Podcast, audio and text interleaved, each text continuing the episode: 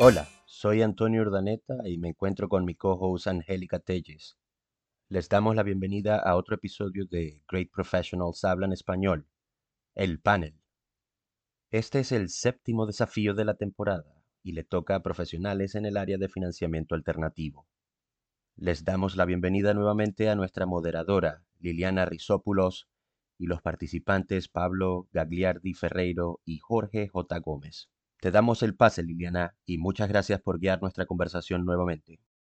Hola amigos, bienvenidos a nuestro nuevo episodio de Great Professionals Habla en Español. Estamos con Jorge y Pablo después de una charla súper interesante acerca de las opciones que hay para financiamiento alternativo. Bienvenidos los dos, espero que estén muy bien y nuestro challenge de hoy es el siguiente tres acciones que podamos tomar como comunidad de profesionales para consolidar el financiamiento alternativo en el mundo hispano como nueva manera de hacer negocios. Jorge. Hola otra vez a todos, un placer estar aquí de nuevo. Una acción sería la formación a empresarios. Lo que nos encontramos es que la gente no conoce las posibilidades que la financiación alternativa tiene para hacer mejorar sus negocios o para hacer viables proyectos que no piensan que son viables. Y al final, tan importante, bajo mi punto de vista, no sé qué opinará Pablo y Liliana, es que haya los productos en el mercado, es decir, que esos productos existan y que las alternativas de financiación existan, como que los empresarios, eh, inversores, promotores de viviendas, etcétera, conozcan que esos productos existen y cómo los pueden aplicar a sus modelos de negocio para intentar que la financiación alternativa se convierta en, algo del día a día de los empresarios. Exactamente, porque muchos van a um, proveedores tradicionales de financiamiento tradicional, reciben no y ahí se acaba la historia, tiran la toalla demasiado temprano antes de informarse lo suficiente. Pablo, cuéntanos, ¿tú qué opinas? Lo primero, 100% de acuerdo con Jorge con el tema de la educación. Es un eje central y sobre todo porque es como todo, lo que no se conoce o genera temor o genera desconfianza. El conocimiento, comparto con Jorge, es el eje central. Y de la mano de esto, hay alguien que tiene que conocerlo, y son los reguladores. Porque Jorge menciona algo que yo creo y comparto que es central, que es cómo yo le puedo ir a un institucional, cómo le puedo ir a un inversor particular y darle un empaquetado que cumpla con las exigencias que debe de tener ese producto, que no son las mismas que las exigencias que debe tener un producto tradicional. Entonces, nosotros, digamos, como comunidad, creo que sería una buena idea lograr un consenso lo más acabado posible para poder arrimarnos a los reguladores y decirles, este tipo de productos que están enfocados en esto, tienen estas características, y nosotros queremos que todos los institucionales, que todos los particulares, que todos puedan acceder. ¿Cómo perfeccionamos esta herramienta? Y en esa forma levantamos uno de los que yo creo que es una de las dificultades, que es el acceso al fondeo. Te capacito, ah. te enseño, qué bueno este producto, pero me doy vuelta y nadie lo compra o nadie lo puede tener alocado en su cartera. Entonces, ahí tenemos que resolver ese problema. Jorge, por ejemplo, en España la regulación de la financiación alternativa es muy laxa todavía. Hay muy poca regulación porque no hay una competencia en el mercado todavía que haya hecho al regulador darse cuenta de que exige una normativa específica para este tipo de mercado. Te vas a países como Reino Unido y tienen todo medido con un regulador específico para el mercado financiero, además del Banco de Inglaterra. Están regulados tanto los brokers como los lenders. Todos tienen muy claras las reglas del juego la competencia y las opciones de financiación son mucho más amplias que en países en los que las reglas del juego no están claras. Totalmente de acuerdo. Y Pablo dijo algo muy interesante y es que lo que no conoces o te causa miedo o te causa desconfianza y la falta de regulación pues deja una puerta abierta a que haya desconfianza porque no sabes exactamente cómo está como inversor tu dinero asegurado y como prestamista también tiene que haber alguna regulación. Pablo. La liquidez del mercado es clave. Porque en tanto yo quiero hacer un mercado más profundo, es decir, que yo tenga disponibilidad para, como decía Jorge, poder alocar en hipotecas, poder alocar en préstamos alternativos, la disponibilidad de productos está delimitada por la imaginación. Si yo no tengo cómo acceder rápido a la liquidez, el mercado se me frena y voy a morir en los modelos tradicionales porque son los mercados que tienen la profundidad suficiente como para obtener la liquidez necesaria. Entonces, la liquidez del mercado, ¿cómo llego yo a los proveedores de fondos? Y creo que, como bien decían, el proveedor de fondos le tengo que sacar el miedo y cómo le saco el miedo cuando está el regulador diciendo, ok con esto. Y también las tasas. El acceder al mercado alternativo como inversionista te ofrece unas tasas muy atractivas. Y por parte de los empresarios que están tratando de acceder de alguna manera a estos fondos, tienen también que tener esa conciencia de que las tasas que van a pagar no son las del mercado tradicional. Pero en la mayoría de las ocasiones vale la pena, aunque el costo es más alto, porque no es una pregunta solamente de costo, sino de costo-oportunidad. Todo forma parte de la educación, de la educación del empresario y de la educación del inversionista. Jorge. En España se están ofreciendo un retorno al inversor en torno al 12% más o menos. Ese retorno es más alto porque, como decía Pablo, la regulación y los procesos, en este caso de ejecución hipotecaria, por ejemplo, no son tan ágiles. No es todo lo rápido que nos gustaría. Coincido con Pablo en que para dar tranquilidad a posibles inversores y, y generar una mayor liquidez, pues que acompañara una legislación de la financiación alternativa.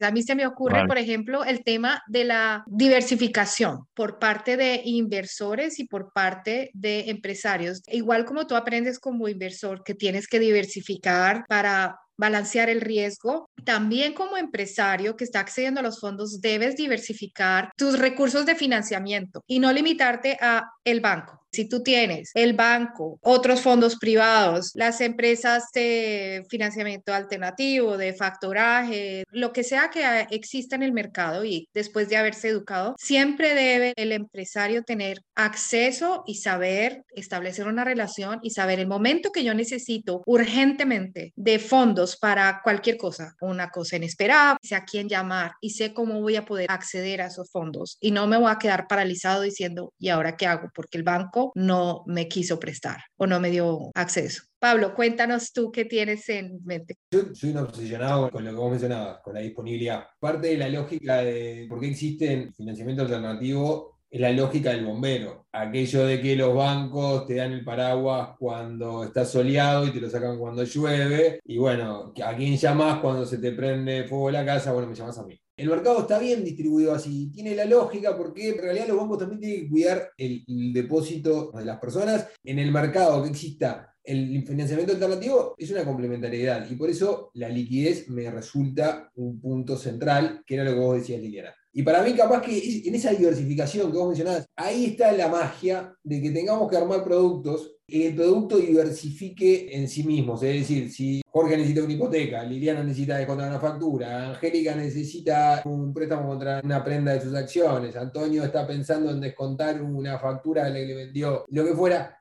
tener un producto unificado que pueda diversificar dentro del producto, entonces tenemos un poquito de Liliana, un poquito de Angélica, un poquito de Jorge, un poquito de Antonio, un poquito de Pablo, me diversifica el riesgo. ¿Por qué? Porque capaz que Pablo, sí, no me cumplió, pero la verdad que salió bárbaro lo de Liliana y Jorge. Entonces me tomo lo que vos dijiste, Liliana, y me quedo con esa idea de estructurar productos enfocados, tanto a nivel regional, o sea, territorial, como de productos, para poder, Jorge lo mencionaba en términos de retorno, decir, bueno, ¿cómo yo te puedo dar un 12 que te da Jorge o un poquito más y Liliana con su factoring me hace 15? Jorge, desde el punto de vista inversor, ¿qué percibís vosotros que el inversor está primando a la hora de decidir si invierte en un marco de producto o en otro? Imagínate, nosotros a un inversor tipo le estamos ofreciendo, puedes hacer operaciones gestionadas por nosotros y las garantías que te ofrecemos son garantía hipotecaria sobre un bien inmobiliario, pinoración de acciones de la sociedad que lleva a cabo el proyecto y depende del proyecto alguna garantía más como seguridad, además de una rentabilidad de la que estábamos hablando. Percibimos que el inversor con esas garantías puede tener cierta seguridad de que eso se cumplirá, es decir, de que nosotros seremos capaces de darle ese retorno o bien porque el proyecto saldrá bien o bien pues porque habrá una ejecución de sus garantías. ¿Qué percibís vosotros que prima para el institucional de cara a invertir en productos de inversión que, que podamos nosotros canalizar como préstamos alternativos?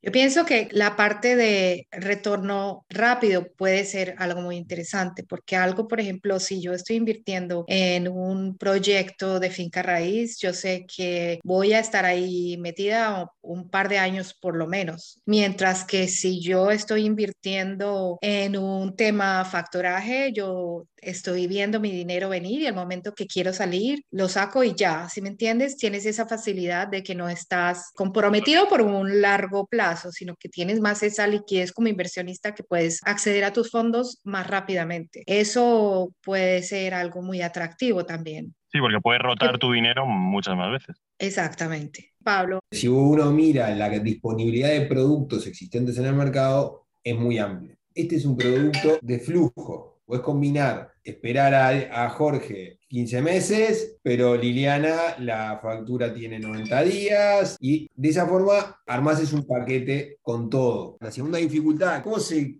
se vende un producto de esta naturaleza? Y el producto se vende poniendo todos los casos adentro, tener una red de distribución que sea regional con estos productos, 4, 5, 6, 7 productos donde vos puedas alocarlos y distribuirlos de forma razonable, buscando un excelente balance entre el retorno y la liquidez, no sé qué opina Liliana. El, hándicap que yo veo ahí es un inversor siempre piensa que todo va a ser catastrófico. ¿Cómo voy a recuperar mi dinero? Primera pregunta, que es porque todo va a ir muy bien. Entonces dice, vale. Y si todo va mal, ¿cómo voy a recuperar mi dinero? Entonces, para mí no es lo mismo prestar bajo un régimen regulatorio de Reino Unido, porque sé que ejecutar una garantía sobre una pinoración de acciones de una sociedad va a ser muy rápido, que prestar en España, que ejecutar esa misma garantía va a ser mucho más lento. Y ese es el gran challenge, Pablo. Obviamente que hay miedo y es mucho más fácil si estoy alocado en los Estados Unidos o estoy en España. Sin embargo, la conjugación de las virtudes de cada uno es un potencial. ¿Cómo, ¿Cómo ayudamos al empresario a acceder a productos alternativos? Tengo que educarte, tengo que explicarte que existen. Los productos de financiamiento alternativo no están disponibles en todos los mercados porque no hay disponibilidad de liquidez, pero las oportunidades están. Hablo de tasas de interés. En el financiamiento alternativo, el cómo disponibilizamos ese financiamiento alternativo, que esas oportunidades absorban esa disponibilidad e interés que hay en este tipo de productos. ¿Cómo se les ocurre?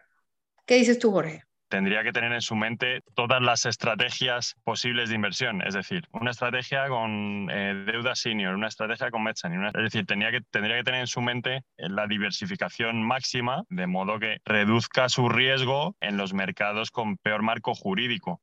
Pablo. Educación, diversificación, liquidez. Las tres ideas centrales sobre las que hay que trabajar para seguir profundizando. No sé, Jorge, vos cómo lo ves. Para mí el comunicar lo que tenemos disponible para nuestros clientes es fundamental y como no puede ser de otra manera, no podremos comunicar nada si no tenemos liquidez que ofrecerles. con lo cual, una va unida a la otra. Y nunca conseguiremos esa liquidez si no le ofrecemos al hipotético inversor una manera de diversificar sus posiciones. Totalmente de acuerdo, porque todas las diferentes profesiones pueden aportar ideas nuevas desde un punto de vista de empresario, de inversionista, beneficiaría a todos de cualquier lado que estén. Bueno, pues ya para cerrar, muchísimas gracias a Pablo, a Jorge, me ha encantado escucharlos, sus ideas han sido súper valiosas y cada vez que hablamos sale una nueva idea y realmente muy agradecidos con Antonio y Angélica por darnos esta plataforma y esta oportunidad de poder discutir y de ahí es que salen las ideas brillantes y realmente estamos súper interesados en saber qué va a pasar porque hay mucho por hacer. Y a ti muchas gracias por escuchar este episodio de Great Professionals Hablan Español. Visita nuestra página greatproshablan.com y encontrarás todos los episodios del espacio de Angie, el nuevo espacio El futuro del trabajo y por supuesto el panel. También los puedes escuchar en cualquier plataforma de podcast como Spotify, iTunes, SoundCloud, Google Podcasts y otros. Compártelos, síguenos y envíanos tus comentarios. No te pierdas nuestros próximos episodios. Hasta la próxima.